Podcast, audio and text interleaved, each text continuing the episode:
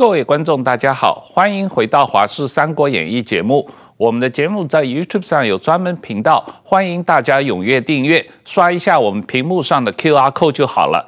今天我们特别高兴，请到了明居正老师再次来上我们的节目，同我们讨论一下现在国际社会非常关注的一个议题，就是中国外交部长秦刚到底出了什么问题？他去了哪里？他为什么会出事？明老师你好。哎，主持人好，呃，石板先生好，各位观众朋友们大家好，石板先生好，大家好。那明老师，这个秦刚到底出了什么问题？我们国际社会讨论的这个各种各样五花八门的说法啊，你个人觉得哪些比较有可能？我先说一下，就现在看到了一些就是就是没办法兜起来的事儿啊。嗯。第一个就是，如果要拔外交部长的话，那为什么不顺便把国务委员拔掉？是啊，这第一个。第二就是我们看到那个网站上报那个消息呢，那个呃，外交部发言人毛宁不是讲，呃，我们外交部长谁？你去看网站，我就真的跑去看网站了，然后一看呢，然后就发现说台湾有些媒体呢搞错了，他们看到那个说啊，这个秦刚不是部长了，为什么？因为他看到外交部有栏，就是外交部主要官员，一看秦刚不在上头，他们觉得说啊，就秦刚不是部长了。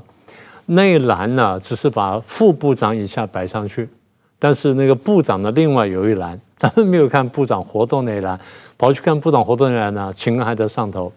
可是中间的确有一段时间呢，那个秦那个消秦刚消息全部拿掉的，就后来又回来了。所以第一呢，就是拔了外交部长，或者说他消失了很长时间，然后这个。但是最后传出消息就是拔了部长，但是没有拔国务委员。照理说，国务委员的这个位阶比较高，那两位都很清楚。那你说你要拔的话，应该拔一个高位阶的呀？那为什么把个低位阶拿掉，把高位阶呢还留到？这第一个，这是当然还有解释空间。这第一个。第二，就刚刚讲说那个 网上有人说秦刚在外交部网站上死而复活，或死而复生，这两件事情是比较奇怪。所以把这些事情加起来呢，那我们来推断的话，他应该犯的就不只是错误。这我记得好像我跟石板一起谈过的事儿，他犯的不只是错误，我们认为他犯的是罪。而这个罪呢，就是不是很简单的。我想我们都很清楚了，不是很简单说哦，有什么男女关系了，然后就就下台了。那中共有男女关系下台的话？那大概基本都下了啊，其实大概就下的差不多了啦。那我不能说每一个都都有问题。所以这样推断起来的话，就是他应该是有犯了罪。那所谓罪，就是犯了政治上的罪，而不只是单纯法律上的这个问题。那罪的话呢，这样就会有，应该这样说吧，因为现在呃消息还并不很明朗哈，所以我们只能照把现有的蛛丝马迹拼起来，我们去推测一下。以我现在看呢，大概罪名可以有轻、中、重三种啊，就比较轻的、比较中等的跟比较重度的。比较轻的就是这个，因为大家都晓得，这个国际关系学院出来呢，它基本的一个培养就是培养方向就是间谍。嗯，那你不管他最后是进国安部了或者其他单位呢，但他这个身份大概是跑不掉的。即便他不是专业的，他人家找他，他也得提供情报啊。所以这个第一，他是有这个背景。第二呢，那个傅小田的背景，如果说傅小田真的是有什么事儿的话呢，那么傅小田的背景啊，耐人寻味。他从一个语文学院，后来就破格就跑到了北大去，然后这样一路上上来，然后最后又以他的身份背景，又有钱在呃什么英国什么样捐一个花园，然后又弄什么事，又弄那个，呃，搞得非常的高调，然后非常突出。这个比较像是培养国际间谍的做法，也就把很快把这知名度拉上来等等。那照理说，秦刚是里面人，他应该知道说傅小天的背景，就算不确知，他猜得到他的背景。而如果是特务的话，特务的话呢，那特务特务有个内规，就是不可以跨界交流。那秦刚照理说知道这件事情，那傅小天也知道这事儿。所以不可以跨界交流，那两个人是犯了这个内规。呃，那但是我讲的轻一点哈，现在讲轻嘛，讲的轻点就是傅小田呢，他是特务，但他是一个特定的系统特务，但他不是双面谍就只帮中共做特务，但没有帮外国做特务。但是秦刚呢，跟他发生了这个不正当关系啊，这个犯了内规啊，这是比较轻的，但是仍然是不好的。第二就是犯了规了，但是又有了这爱情结晶，当了秦秦康当了美国人的爸爸。呃，在别的国家这当然不是件好事情。那么在中国大陆这个问题稍微严重一点，就是那就要看习近平觉得。我们的外交部长糊里糊涂的当了一个美国小孩的爸爸，这事儿到底能不能接受 啊？这是轻的。那这个比较轻的第三种可能啊，这个石柏先生讲的比较好。那等下他可能讲的更透彻一点，就是外交部里面有有路线斗争啊，那是比较轻的。所谓轻，就说政治问题不严重。那么他当然有犯。有犯所谓政治上的过错或罪过，但是还能接受啊？那怎么处理？我们等下再说。这第一个，中等的错误呢，就是呃，秦刚是特务，那傅小天是特务。那么严重一点就是傅小天不只是特务，傅小天还是双面特务，他还帮某一个外国，那最可能看起来最可能是美国啊，当了美国的间谍或当了某个外国间谍。那傅小天的工作呢，或他的任务呢，理论上说是，如果他是这种身份的话，中国人培养这种身份的话，就跟当年克格勃一样，他们培养这所谓这个啊乌鸦燕子什么等等，基本上就是让人去勾引外国政要，说你回来勾引本国政要，那 这个事情就有点说不太过去。那你怎么会干这事儿呢？那你又？这个又干了双面谍，又回头勾引本国政要，还勾引我们外交部长，那这个问题就很大了。那对于秦刚来说，他这里犯的过错呢，就是不只是被一个双面特务勾引的问题，他甚至可能泄露了一些不是特别严重机密，这叫中等的错误。那比较严重错误就是他知道，然后有意的出卖了国家情报，那实质上变成了外国间谍。啊，这是第一种可能性。那么后来传的比较多的一个就是卷进了什么火箭军案啦，或卷进什么了。当然，火箭军现在有新的发展了，卷进火箭军案。那么再一个就是也是没有没有确凿消息来源的，或者没有确凿证实的，就是呃，甚至卷入了反袭案。所以我们现在看轻中重的这三种可能性。不过以他现在的处理手法来说的话，应该就是目前大概就是。上级掌握的这些情呃，掌握的这些讯息来说呢，他大概只到轻轻到中的这个地步。嗯，那如果到重的话呢，那可能国务院一次就拿掉了。嗯，所以我们在有限的这资讯情况下呢，我们大概目前呢只能做了这样的判断。对，石板先生，你怎么看这个刚才明老师谈的这些情况？呃，我首先我我认为就是，当然现在到现在为止，还有很多人说秦刚是健康问题了，这点我认为是坚决不太对的。就是为什么？我有几个理由。如果是健康问题的话，这是人经常出现的事情。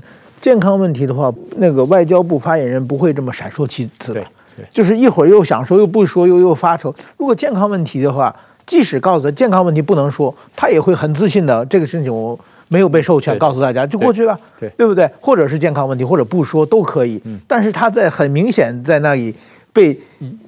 不知道该怎么说的状况，就是他没有被授权，他也不知道怎么一个状况。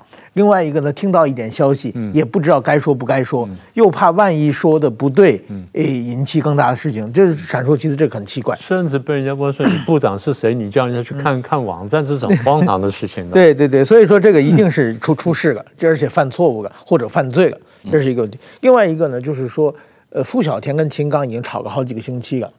这个事情的话，如果不管有没有，如果中共想保秦刚的话，一定会出来出面否认的。就过去，比如温家宝的财产案啊，什么习近平的，他一定会某种方式出来否认一下嘛，那好对内说明嘛，至少对内说这是怎么回事，对不对？他哪怕是骗人，他也给一个说法，以后就按这个说了嘛。到现在为止没有否认。彭帅的情况，张高丽彭帅的情况啊，一定要否认。到现在没有否认，就是说不知道该不该否认。你现在否认了，过几天中纪委一定性的话，他就是乱搞男女关系，就是跟付小田。那你否认这个人不是成骗子了吗？所以呢，他也不敢否认。我这这是一个，还有一个就是，如果是健康问题，把他拿下换掉，这是也常常有的事情。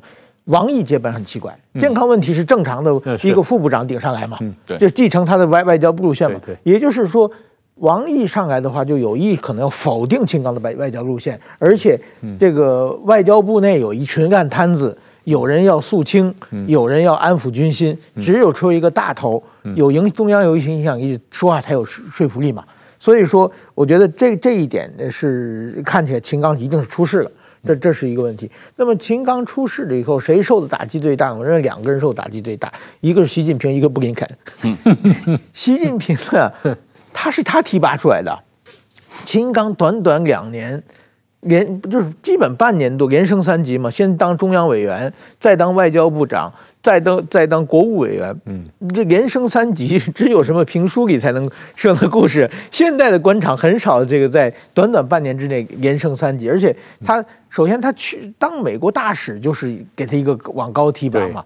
这一连串美国大使一年三个月就回来，所以说习能提拔秦刚的只有一个人，就是习近平嘛。对，习近平重用他，结果呢？出事了，习近平保不住，这个对习近平自己威信至少识人不明，这个说法他是跑不掉的嘛。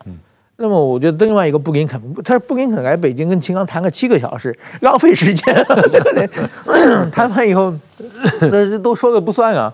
所以说中美关系路线，这是一定受个非常非常大的打击啊。那么现在就问题是有有有两个两个人嘛，就是习近平不得重用他，提拔他。让不得不砍掉他，这个到底是哪种形式？我认为两种，一个一种呢是年羹尧型的嘛，这雍正皇帝一直爱用用，最后觉得这家伙不听话，或者是觉得不行啊，然后把他把他干掉。还有一种是杨贵妃型的，自己最喜欢，但是三六军不动，你不干掉他的话，我们全部听指挥了。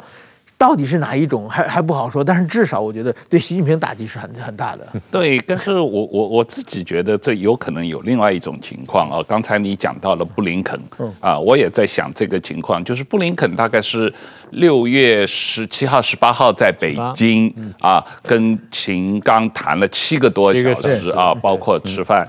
那这个在这之后不到两个星期，秦刚就出事了，就开始失踪了嘛啊。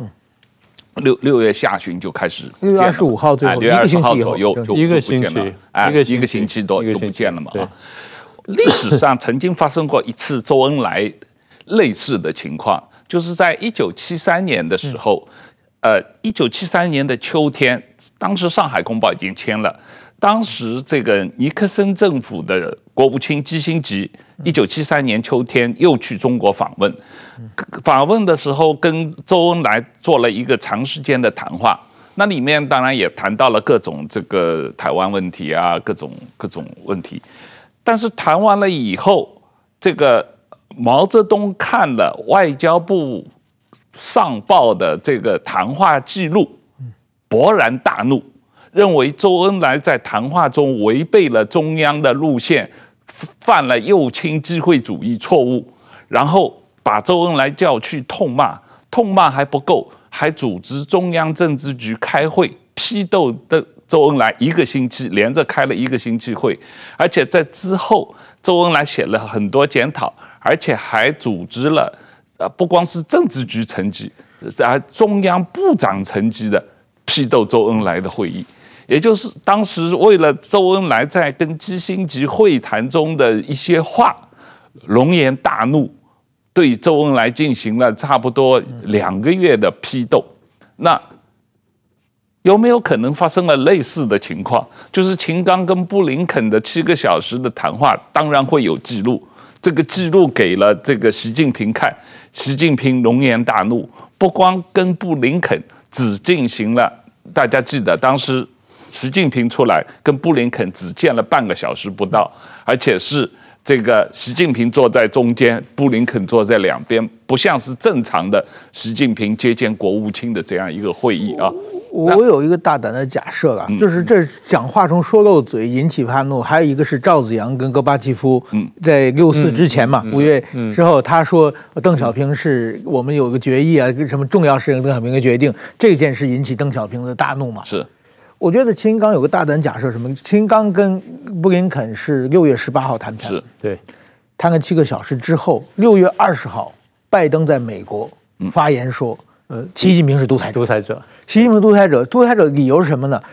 气球的事，习近平不知道。嗯，哎，这个是不是秦刚跟布林肯谈话中说出来？嗯，说这个习近平这个气球是我们老板都老大都不知道，这就是军方自己弄的。结果布林肯马上报了拜登，拜登一下说出来了，习近平勃然大怒，这个就变成重大错误。对，会有有也也也许有有这个。我觉得这个某种意义上，就像你说的，是泄密了，泄露了党和国家最高机密。因为习近平是一个独裁者，理论上应该对任何事情都知道。结果布林呃，这个这个气球的事儿，气球的事，美国总统说习近平可能不知道，等于是他被底下的人瞒了，或者被底下人忽悠了。那可是这个拜登怎么知道这个事情？就可能是秦刚说的嘛？对对对对，这是布林肯说的，然后就是秦刚跟布林肯说的，布林肯告诉布林肯听秦刚说的，拜登是公开说出来了。基本上两个人谈话的时候，美国的官官员在做记录。对，基本上谈话一结束，甚至没结束的时候，就看到拜登跟拜登，拜登就看到了，拜登就说他们两个谈话的记录，中文记录一定习近平也能看到啊。对对对对，习近平一看，那这样就有另外一种可能。对。其实没说这个话，但是呢，美国坏，然后他就说了一段，说这个拜登必须解释我为什么要让这个布林肯呢去见见这个去大去大陆，我得我得辩护我自己，因为免得在党内呃党内或国内攻击啊，因为很快就选举了，所以他必须开脱气球事件，就说啊他不知道了，都底下搞的啦，所以我就没有怪罪他了，所以我就让布林肯去了。嗯嗯，啊，但是反效果就是啊，这个家伙讲完之后就他被害了，我无意害他，但他被害了，这是另外。那这样的话就说明什么呢？这样说明就是习近平至少对于秦刚呢是有那么一点点芥蒂的，否则的话事情不要弄那么大。当然，我觉得这个，因为上回我听那个石板说了一件，说了另外一个理论，就是，呃。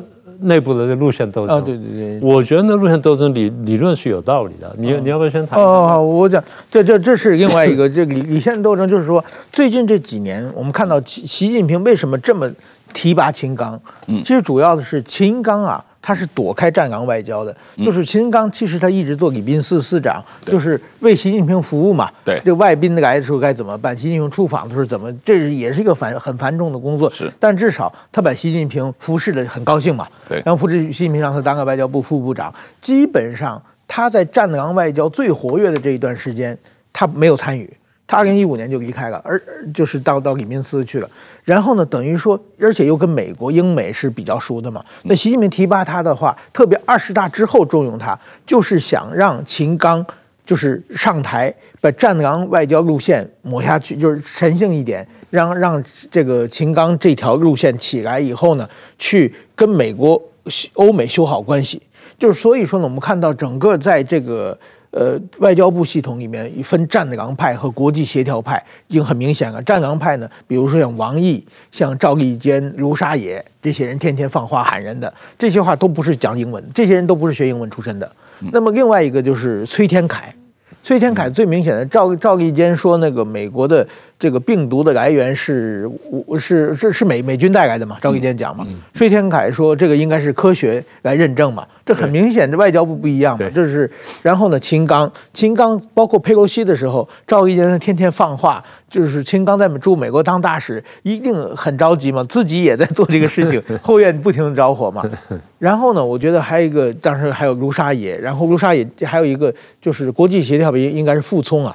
傅聪他也是，卢沙也讲完话，傅聪就说那个克里米亚，克里米亚是乌克兰的一部分嘛。这很明显，外交部有一直有两个声音出现。那么最近呢，我觉得有几件事，说秦刚回来以后，他就把赵立坚先给他。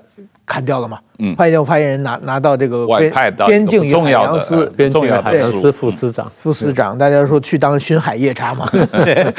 这个这个是一个呃，赵立坚砍掉。然后呢，我觉得最有一个冲突是卢沙野了，因为卢沙野他在讲话的时候是四月左右讲的话，嗯，就是说呃那个旧苏联那些国家是不是主权国家？嗯，我们还不好说呢嘛，包括立陶宛这些国家引起欧洲的众怒嘛？对，马上外交部否认了。对，金刚领导下的外交部否认，出来否认了。王王宁出来否认了。对，然后呢，法国大使馆也说这是代表个人言论，这是历史上没说过吗？但是说马上传出来卢沙也要换掉，对，但是卢沙也到今天还没有。没换掉，对，没有，他法国大使已经不做了，还在还在还在，七七月底还在还在，又那时候传出来，现在到七月底还作为法国要出出席个活动。是吗？对，我以为他被调回中国了。没有没有，所以说要调，说要调，说要调，就一直没有调。所以这这才就就就两条路线在斗争嘛。对，嗯，就秦刚一定要让他回来嘛。嗯，但是说这个时候大家开始收集这个反秦派了，觉得秦刚太不像话了嘛，太就欺负人，而且秦刚现在外交部的这个第一副部长，呃，第一副部长齐玉，第二副部长是马朝旭。嗯，马朝旭。当年马朝旭当新闻司司长的时候，秦刚是副司长，是他是他顶头顶头上司。现在翻过来，还听说两个人处得不太好。对对，这大家心里都是，所以一直收集黑材料。哎，他有个情妇，生个小孩，是美国人，而且这这大嘴巴告诉拜登泄密，各种资料搜集起来以后，铁证如山，交到习近平旁边，去习近平不得不处理。对，所以说我觉得这个路路线斗争可能性也蛮大的。好，那我们就补强一下这路线斗争哈。嗯。就是这个前一阵子呢，这几年来呢，习近平在推外交政策的时候，这个比较急，然后站的姿态比较高，一直讲说东升西降，东升西降，东强西弱，然后这个中治西乱等等。好，那这样就给了自己跟内部人一个印象，就是那我们的外交呢要强势，要要怎么怎么样。结果这样强势搞了几年下来之后，发现说外交孤立，然后很严重。然后跟美国关系搞得很紧张，跟欧洲关系搞得很紧张，跟日本、韩国什么关系都很紧张。所以现在呢，然后我的经济又走不出去。中国大陆我们都很清楚，中国大陆经济要发展要靠外贸。那如果说关系这么恶劣的话，你外贸慢慢啊，大家又制裁，然后什么高阶晶片都不给我，然后又脱钩干什么？所以我要为了救经济，我也必须放低身段。所谓放低身呢，就是我必须把这战狼外交呢稍微这个调下来一点点，那也就讲到说路线斗争问题。所以我在讲什么呢？我讲说外交部的路线斗争呢，其实是习习近平呢可能开始转念头了。他原来是希望说啊，我对战狼出击，我去干什么？就发现不行，这个反扑太严重，所以我要调下来。调下来我怎么调呢？我就换一个啊不那么战狼的人，但他也是有相当战斗力的，比如说秦刚。啊，那秦刚上来了。然后他就把这巡海夜叉弄出来，怎么弄下去？一方面就得罪人，但是秦刚在干什么呢？秦刚在很忠实的执行习近平跟他讲说一个降低姿态的、不要那么战狼的一个外交政策。但是这个外交政策呢，跟原来外交部里面一些人又不符合。那么也就是秦刚在执行习近平政策，但这些人看不顺眼，但他们能不能去反驳老板，但他可以去批秦刚，所以秦刚变成了习近平代罪羊。啊，就变成这么一回事儿。好了，那秦秦刚当然就不小心有了小辫子被抓了。那现在比较尴尬什么？当你把他就像刚才石板说的，当这些反秦派把资料都收集齐了，送到这边一看，哦，铁证如山，结果喜保不下来，这个地方才是尴尬的。所以你刚刚说伤害呢，其实我觉得这个地方是最大的。那至于说后面对后面政策有没有什么冲击呢？这我们再慢慢再谈。所以现在看起来就是。我也倾向认为说，至少有个人恩怨在里头。如果不是完全的路线斗争的话，至少有个人恩怨。而路线斗争，我觉得石板先生还谈过一点很精彩，因为这个其实各国外交部都有这个问，因为它它是有语有语言的嘛，有语种的嘛。一般来说，讲英语呢，可以派到很多国家。讲特殊语言的能派的国家比较少，除了法语之外，那你说日语、韩语，那能派就就就这两个国家，那就没别的地方好去。所以这些呢，就变成在这外交部里面，各外交部大家都这样，就变变少数派。英语和法语呢变多数派，那多数派通常是比较掌权的，那那些呢通常是少数派，然后是被打压的。所以少数派呢被打压，但有机会他翻身的时候呢，那等于就是说。就不只是两条路线斗争或两个思路的斗争，是两批人马的升迁与否的斗争。这在中共官场里面呢，就可以闹得特别凶。所以我觉得这个会使得这个内部路线斗争或所谓这个呃个人的这个派系斗争呢，会闹得更厉害的另外一个因素。嗯，对啊，我刚才确认一下，嗯，秦刚是七月二十五日被免职的，然后七月二十五日，法国大使卢沙野到机场为中国的熊猫送行，回从法国巴黎回北京，所以七至少七月二十五号那一天，他作为法国大使还在活动，比秦刚命还长。是 那，但是呃，有一个关键人物，所谓傅小田，实际上这个人现在在哪里，我们也不知道。他是他还在美国，是不被美国保护起来了，还是回中国了？四月回中国，四四月回北京了。他回北京发发了一条微博，是带着带着儿子回北京啊，从美国的西海岸回到回到北京。去，然后在北京就消失了，就失踪了。对对对，因为机票好像原来是北京、美国、北京，嗯。嗯，原来机票是这样买的，然后他后来回去了，然后发了那微博，好像是有一张是在照片，一张照片是在飞机上，对，飞机上抱着小孩子。明老师，我们来谈一下，假设说你们刚才讲的这些中国外交部内部的路路线斗争，比方说比较左的、比较右的、比较亲美的、比较反美的各种路线斗争，比较战狼的、比较温和的、愿意对话的这种路线斗争，习近平到底在里面扮演什么角色呢？我们都很清楚，因为这个。对于这种国家来说呢，尤其对中共这个国家来说，他们从头就讲嘛，这个周恩来不是说外交无小事吗？他很早的就跟这个底下人说啊，这个外交的事情都是呃我跟毛主席商量，然后毛主席决决定之后我来执行嘛，他话都这么说的。而且我们看几十年来大体上这个毛周时代的这个外交呢，也都这么这么出来的。我猜就是到后来呢，大概凡是比较强势的领导人呢，大概外交都钻了自己手上。邓小平如此，你不要说某种程度江泽民都是如此呢，对不对？都是抓在手上。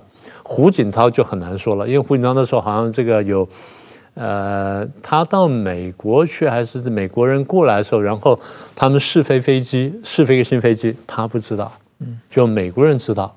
觉得他很挂不住脸，那比如说，就像刚刚讲说，气球倒不知道，然后现在你飞人家飞飞机你也不知道，那这个是很很尴尬。对于习近平来说，他不会容忍这种事情发生的，所以对他而言呢，就是外交啦，或军政啦，或者说这个对台这些，对都对他来说都是大事，他会亲手抓。那如果说他读这个联共党史读得很熟的话呢，他大概会。在中国，当然很喜欢毛泽东；在这个这个联共那边呢，他会喜欢斯大林。斯大林当初在这个推行这个国内经济政策的时候呢，他是属于重工业的嘛，他是重工业派。但是开头他讲话呢，就好像他喜欢轻工业，就轻工业派就很高兴，轻工业派就起来哇大搞特搞，把重工业派给斗倒了。斗倒之后，斯大林勃然大怒，把轻工业派斗倒，然后去搞重工业。那你说习近平会不会这个帝王心术厉害到像斯大林这样子？我其实是要这个是要搞什么的？结果你们你们让我就是让你们让去去斗，我的目的就是我其实呢我有我的路线，但为什么你们去斗呢？我要搞平衡，我要搞平衡，因为你们如果说都齐心的话干什么？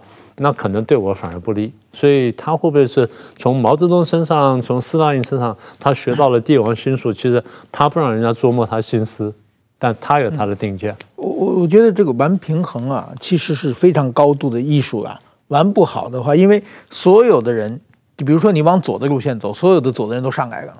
当然发现你要提拔一个右的，你你你作为老大，你想掌握平衡，但是左的人觉得 我们的好日子到头了嘛，所以他们一定反扑。这种历史上有好几个例子，一个是文革的时候，毛泽东把文革之前把陶铸拔起来啊，是。陶铸就觉得我要保玩平衡嘛，但是陶铸很快就发生激烈矛盾，就被那些文革派干掉了。其实邓小平啊，他当年他也想玩个平衡，十三大的时候，他本来是想让邓丽群当总书记的，结果中央委员都没选上嘛，就是当时整个中央全是改革派嘛。你你突然弄上一个保守派的话，你作为老大想玩平衡嘛？但是改改革派觉得不能不能眼睛里不能揉沙子嘛，就把他干掉了。我觉得这次秦刚也应该有可能，习近平觉得反美玩的差不多了嘛，现在在我们再往这边再弄一弄，搞一个平衡。但是说现在习近平想转已经来不及了。那你像赵立坚那些人，除了反美，别的不会啊，对不对？现在我们他应该还会巡海的，对，你不反美了，我们怎么办？就会出现这种问题啊。嗯，对我我我在看这个这一张这个中国中华人民共和国历任外交部长的这个表格啊，那从周恩来开始啊，呃，一直到王毅啊，呃，我自己感觉到就是说，这里面有有两种类型的外交部长，一类就像是周恩来、钱其琛、杨洁篪这样的，他们实际上呃。不光是外交部长，还是最高领导人的首席外交顾问。嗯，也就是说，他们实际上对于外交政策是有重大影响的。其他那些个外交部长基本上就是属于跑龙套的，就是最高领导人办事的，哎，办事的。最高领导人已经把外交政策决定了，你这个外交部长就是去外面做大外宣的。嗯，呃，这个是有一些差别的啊。那这里面，呃。现代的当然，当年当然是周恩来，呃，这个影响力很大了啊。那现代的比较重要的一个是钱其琛，一个是杨洁篪嘛啊。那这一次，呃，本来二十大的话，杨洁篪退休了，王毅要取代这个。但是这个，我我是在想，王毅跟秦刚这两个人的关系，是不是也是有矛盾的？哎呦，就是说，到底将习近平是要重用王毅？取代杨洁篪的位置，还是要重用秦刚来取代杨洁篪的位置？在过去二十大以后，这个态势是不太明显的。嗯，呃，我我觉得王毅实际上某种意义上可能是我们刚才讲的这个外交部底下的那些反秦刚的力量路线斗争，可能最后的后台都是王毅。是。王毅要把秦刚搞掉。杨洁篪呢，他后来也跟着习近平一起反美。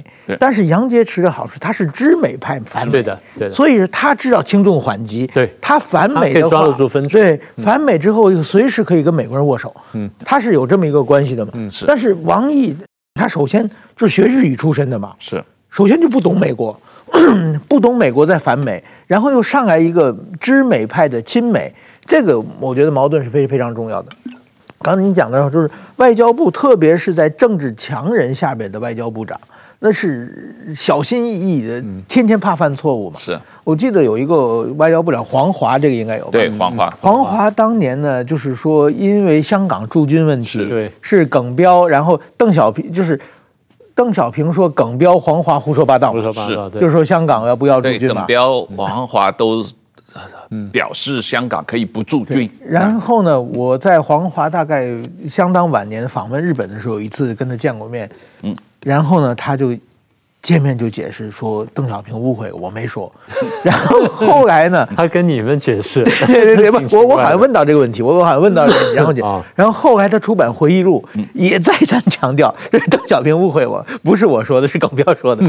我觉得这个战战兢兢的，这这个政策。你外交政策后来改变了，常有之事嘛。是，但是说就是在政治强人之下，外交部长就是执行者，而且还要执行的小心翼翼的。嗯，那我估计秦刚啊、王毅都都是，特别是在习近平下面嘛。习近平外交一定要自己管嘛。对，所以说我觉得一定是执行者，而且我觉得习近平可能他让秦刚来的话，秦刚确实上台以后就一连串的要跟欧美修复关系嘛。是。也做了很多动作，包括什么伊朗跟沙特是沙特嘛，对对对，这个问题。然后还有习近平访问俄罗斯，然后布林肯访问中国，秦刚做了很多动作，还有法国的马克龙访问中国等等。但是说效果并不太好，这个可能跟习近平期待的说你要正确执行我的路线的话，一定现在应该是这个一局局势一片大好啊，怎么好像？全世界还在 还这个反美还反中还这么强烈，对台湾问题怎么还没解决啊？所以说，我觉得有有有对秦秦刚的不满也是有的。我想回应你刚刚讲的一点哈，你说习近平想用王毅去取代杨洁篪，嗯，然后想用秦刚去取代王毅，呃，应该这么说，实际我的猜测哈，呃，现在看起来就是到目前为止。习近平用王毅去取代杨洁篪，这个想法是可接受的。为什么呢？因为如果说杨洁篪曾经是比较重要的外交顾问或首席外交智囊，王毅勉强算得上。王毅当年是管过台湾事务的，对台事务的，也管过，也也管过，也管过日本呢，然后干过外交部什么等等。所以一路上来，他累积这个资源呢，或者他背景呢比较深厚。所以说，在一个时段之内，他用王毅去这取代杨洁篪作为他的一个外交这首席智囊，这说得过去。但是说以秦刚要去取代王毅作为首席外交智囊，这个可能性比较小，因为他资历各方面都不够。习近平心里很有数，他说我一路这样提拔上来了，他其实还不够了，他还比较嫩，他还得再火候还不够，还得再在这个还得再锻炼锻炼才行。所以，就算他有心要干什么的话，应该说现在还在栽培阶段，是还不到大力运用阶段。所以，如果是栽培的话，那我们得看后头。坦白讲哈，我对秦刚现在我还不是完全悲观呢。嗯，我不是完全悲观，因为。我刚才讲过，当然对大家这个，我们等下可以讨论一下，就是为什么没有拔他那个国务委员的问题，这个东西当然当然还有谈的空间。因为如果说罪证确凿的话，国务委员就拔掉了。那现在不拔国务委员只有两种可能，一种可能就是其实罪证还不到那里，所以我先拔掉外交部长，那国务员你可以是实的，可以是虚的。所以实的就是你真的天天来上班，然后。这个这个也也参战主义也干什么，也甚至卷起袖子干活，那是实的。虚的就是，那就是你其实是你的实的工作是外交部长，那这方就是你因因为外交部长身份，然后你来开会就好了。那别的事你就不要管了，这叫虚的。那现在如果说把实的外交部长拿掉，你干虚的国务委员，那那就其实就就真的虚掉了。那这第一种可能，第二种可能就是，其实你犯错没那么严重，但是我现在玩平衡，我玩的不好。那现在只好这个啊，挥泪斩马谡，那先把你弄下去一下，等大家气消了或者事情过去了，我再把你拿回来。所以我先留着一个国务委员呢，我再看一看。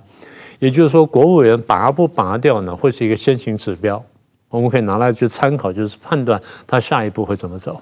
当然了，有一种说法是因为一个程序上的问题，要等明年三月人大开。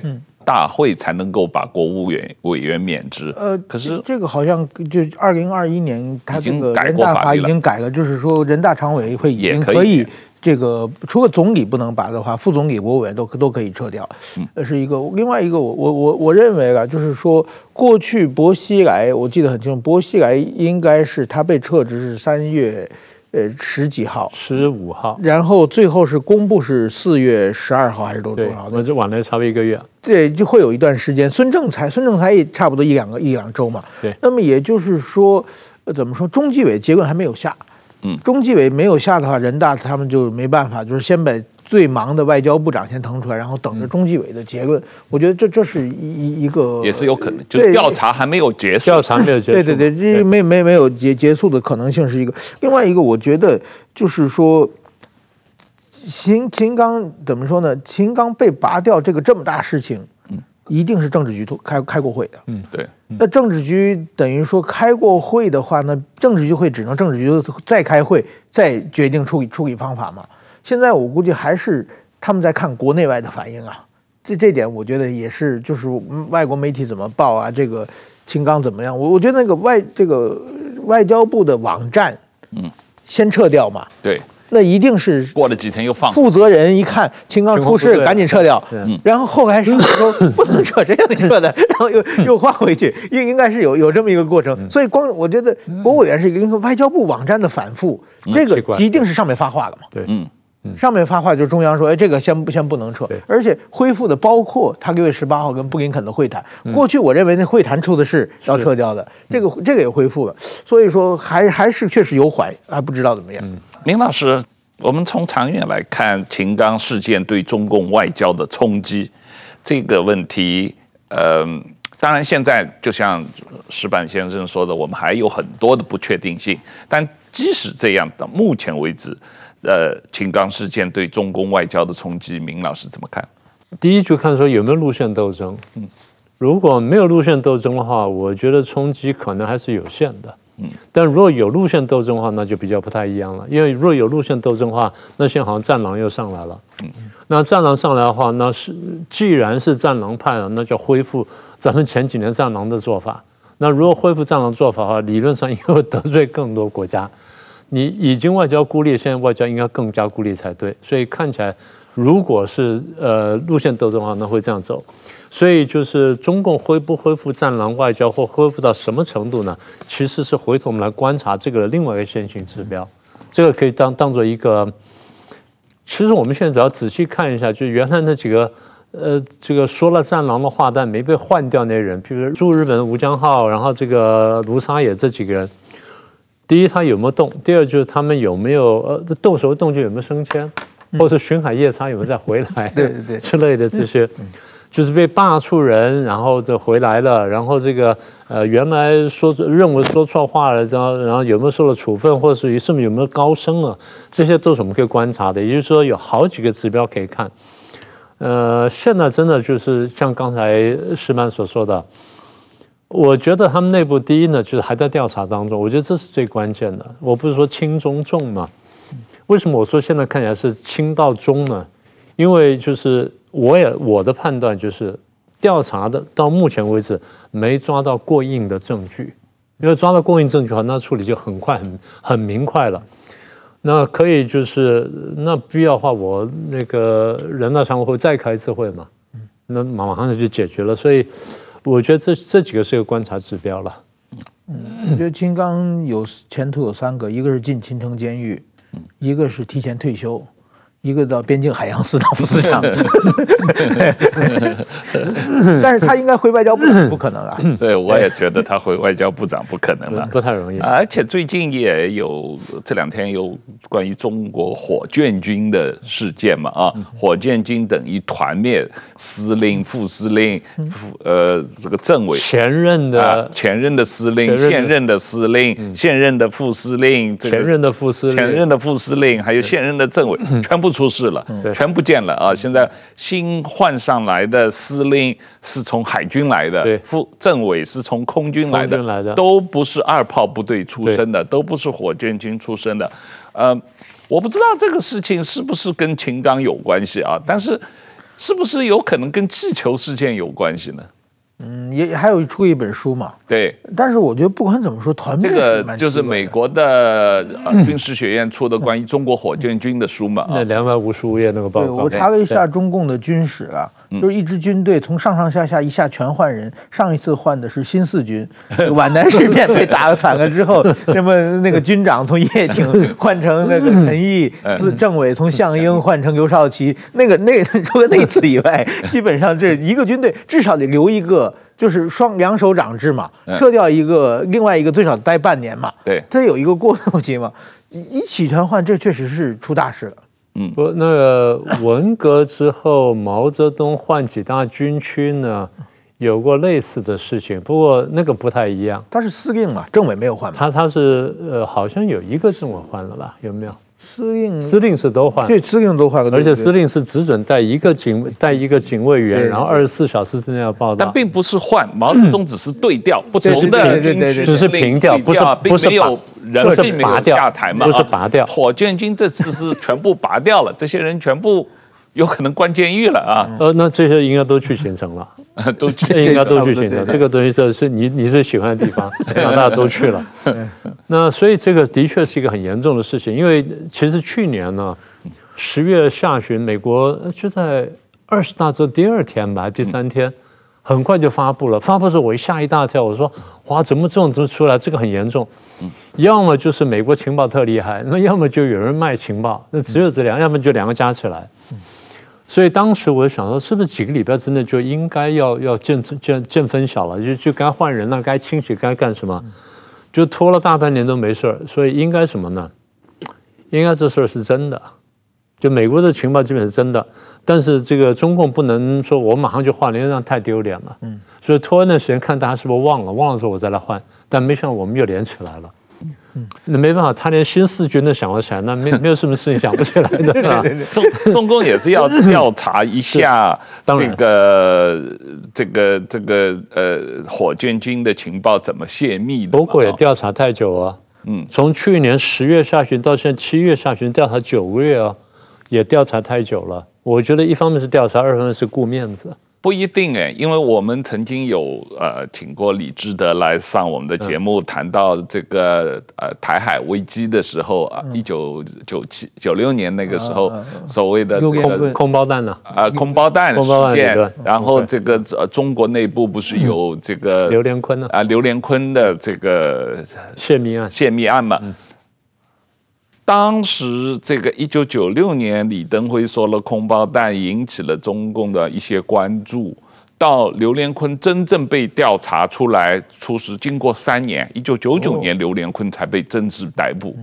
这个中间的调查是要一段过程的，不是那么简单，就是说。你因为美国出了这么一份报告，因此你要把火箭军的司令、政委、前司令、前政委、什么副司令通通干掉。那那以后美国天天出报告就行了。这个 那解放军全部都被干掉了。这个一定是要经过一段调查，找到确实的证据。啊，你如果只是说他腐败，也不至于这个样子。绝对不是腐败，对啊，绝对不是腐败，因为腐败不会这样打法。对对，另外一个这个算是团灭的，就是二零一二年做的武警，嗯，武警系统，武警系统当然也不是一下团灭，它是几年之内团灭的。然后公安部的副部长、部长、副部长也是搞了两三年嘛，啊，把部长、副部长全部搞掉嘛。当然，就那个是避免政治震动，但是火箭军这个就是显然他没有没有避免政治震动，一次好像就全部处理完了，而应该就几天之内全部处理完。所以这个事情的确是比较特殊。那么也就是说，这个跟去年那个就美国发布那个一定有关系。那第二就有没有其他的事件呢？我们不晓得。呃，秦刚有没有牵涉？我觉得现在还很难说。是，嗯，我觉得很难说。这个呢，因为因为有一个理论就是，呃，国际都觉得是秦刚事儿太奇怪了，所以大家都想追求答案。但是在没有情报情况下呢，就逼中共呢，你你要不要出来辟谣？所以就放各种各样的话啊，讲讲的越来越越荒诞，越来越离谱，然后看你要不要出来辟谣。你只要辟个谣呢，我从你辟谣呢都可以解读一些什么东西来。就譬如他他刚刚讲说，看到汪文斌的尴尬，看到王宁呃毛宁的尴尬，那至少我可以解释说啊，他应该不是生病，对，那至少我把这个排除掉了。所以我们一点点排除，现在看起来也是这样，就是可能跟他没有很大关系，但是丢出来看看你要不要辟谣。是另外一个，我觉得就是外交系统和军队系统是完全是两个系统啊。就是军队方面的秘密的话，就是说秦刚是应该是不会掌握到的了。他这这个其实是分得非常详细。我我过去比如说那个驻美国那个武官，驻美国有一个少将，有一个大校，有两个武官。一个三军武官，一一个陆军武官，这两个武官知道一些军方的秘密，但是其实他们也是军队的外交部门，他们被告诉的秘密也很少。像这个也，所以说在外交系统，我觉得秦刚卷入这个火箭军泄密案是有有一点有一点牵强啊，按按逻逻辑上讲，对。呃，长远来看，秦老师，呃，明老师，这个秦刚事件对中美关系有什么影响？嗯，其实是这个，我觉得。但就像刚才那个石板说的哈，这个布林肯有点尴尬，就谈了那七小时，不知道算不算？理论上，我觉得理论上哈应该算，应该算，因为他那时候说的话呢，应该是那个时候得到的训令。那除非老大改变主意，那就算现在老大把这个王毅找回来了，我觉得老大把王毅找回来啊，一方面可能就是内部的平衡，二方面其实他是稳定军心。因为就像刚刚讲的，你可以找齐豫，可以找马马朝旭上来接，但是看起来起不到稳定军心作用，因为后面有几件大事而来，啊，譬如说习近平要出访了，然后普京可能要来了，我们要办什么会了，怎么有几件大事儿，那这些大事儿呢，大概就是只有王毅这种等级回来呢去接了，才稳得住局面。